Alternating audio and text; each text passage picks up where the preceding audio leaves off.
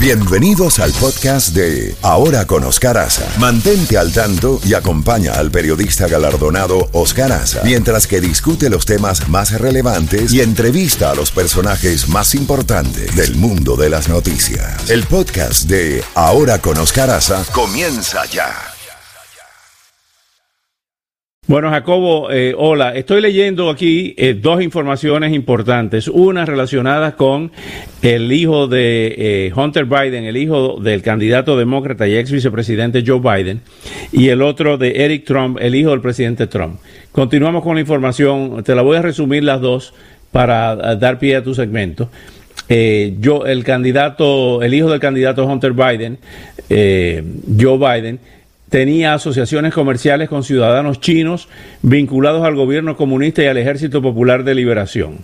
Las relaciones comerciales también habrían ocurrido con Ucrania, Rusia y Kazajstán, relaciones que implicarían conflictos de intereses. Un informe del Senado publicado hace dos días detalla lo que parece ser una vasta red de tráfico de influencias establecido por Hunter Biden mientras su padre se desempeñaba como vicepresidente de Estados Unidos.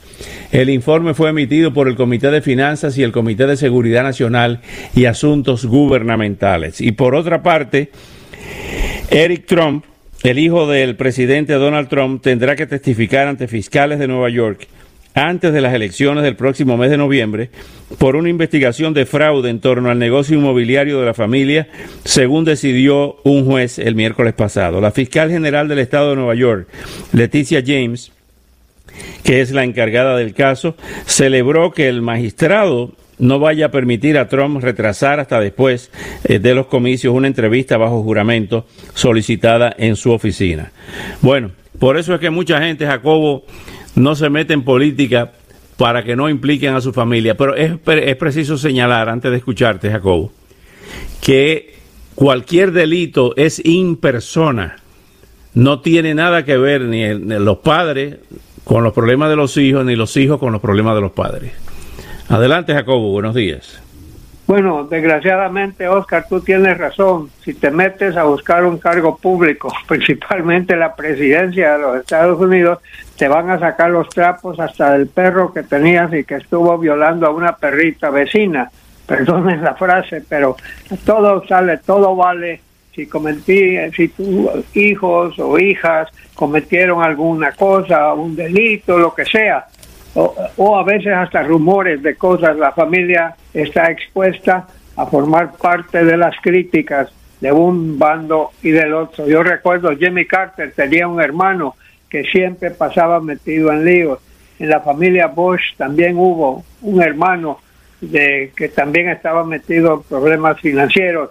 O sea, es, es casi un dado de que muchos de los eh, presidentes que ha tenido Estados Unidos ha habido conflictos. Y si uno se va a meter a buscar altos cargos públicos, preparen a la familia anticipadamente de que los vea venir encima.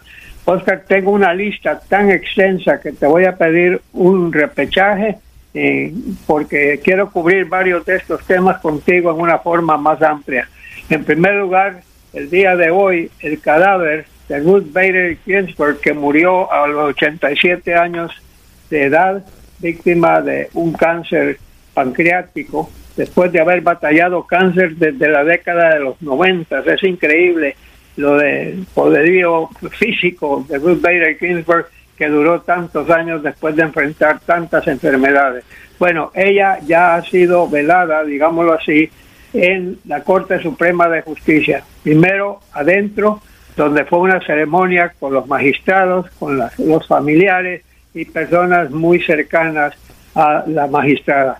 Una vez que eso finalizó, se, se, puso el cadáver afuera de la puerta principal bajo un toldo y ahí desfilaron miles de personas. Inclusive el presidente Donald Trump apareció ayer con una mascarilla puesta, que no se ve muy seguido eso, y con su esposa a su lado, pero dentro del público que estaba desfilando empezaron ahí a gritar que se vaya, que se vaya, ya sabes, cuando también estás en puestos públicos también te expones a que te vayan a puchar en un momento dado. Para mí fue un buen gesto el presidente haberse presentado honrando a quizás una de las cinco mujeres más importantes en la vida de los Estados Unidos. Mientras tanto, también ella será enterrada eh, la semana que viene en el Cementerio Nacional de Arlington, que es un cementerio militar. Ahí está enterrado precisamente el esposo de Ruth Bader Marty, que fue un abogado muy exitoso en la ciudad de Nueva York y un gran aliado de su querida esposa. Él falleció hace 10 años, si no me equivoco. Ella será enterrada a su lado. Estarán juntos para la eternidad en el Cementerio Nacional de Arlington, quizás el cementerio más famoso que hay en los Estados Unidos. Mientras tanto, esperamos de un momento a otro el nombre que dará a conocer el presidente Trump de la mujer que él ha escogido para que sea la magistrada en la Corte Suprema de Justicia que reemplace a la difunta Ruth Bader Ginsburg. Ese nombre puede aparecer hoy o puede aparecer mañana.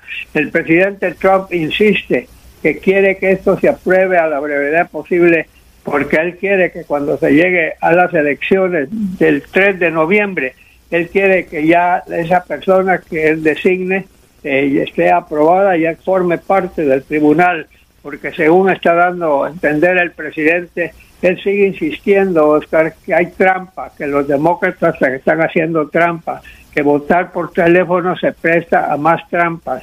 Y entonces se ve desde ya que van a depender de demandas que van a llegar a la Corte Suprema de Justicia y ahí, tú recuerdas, Oscar, porque lo vivimos juntos, el hecho de la elección del 2000. Hombre. Cuando, eh, cuando precisamente Al Gore se estuvo empezando a George W. Bush y eso terminó yendo a dar a la Corte Suprema de Justicia. Tomó seis semanas, ¿te acuerdas, Oscar? Después de las elecciones, hasta que la Corte Suprema falle. Se ve de antemano que esa es la estrategia del presidente Trump. Si gana, todo bien. Si pierde, va a protestar, va a decir que hubo dolo, que hubo, que hubo trampa, y este caso llegaría a la Corte Suprema de Justicia Veremos qué pasa. Jacobo, eh, tengo aquí las encuestas hoy, el promedio, el promedio de encuestas eh, del día viernes, hoy 25 de septiembre. Real Clear, Real Clear Politics, la encuesta de encuestas da Biden 49.5, al presidente Trump 43, una diferencia de 6.5.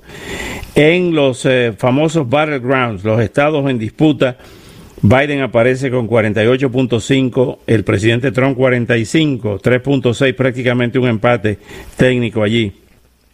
Con relación a los estados eh, llamados battlegrounds, la Florida, Biden 48.7, Trump 47.4, 1.3 la diferencia, entra dentro del margen de error, por lo tanto es un empate.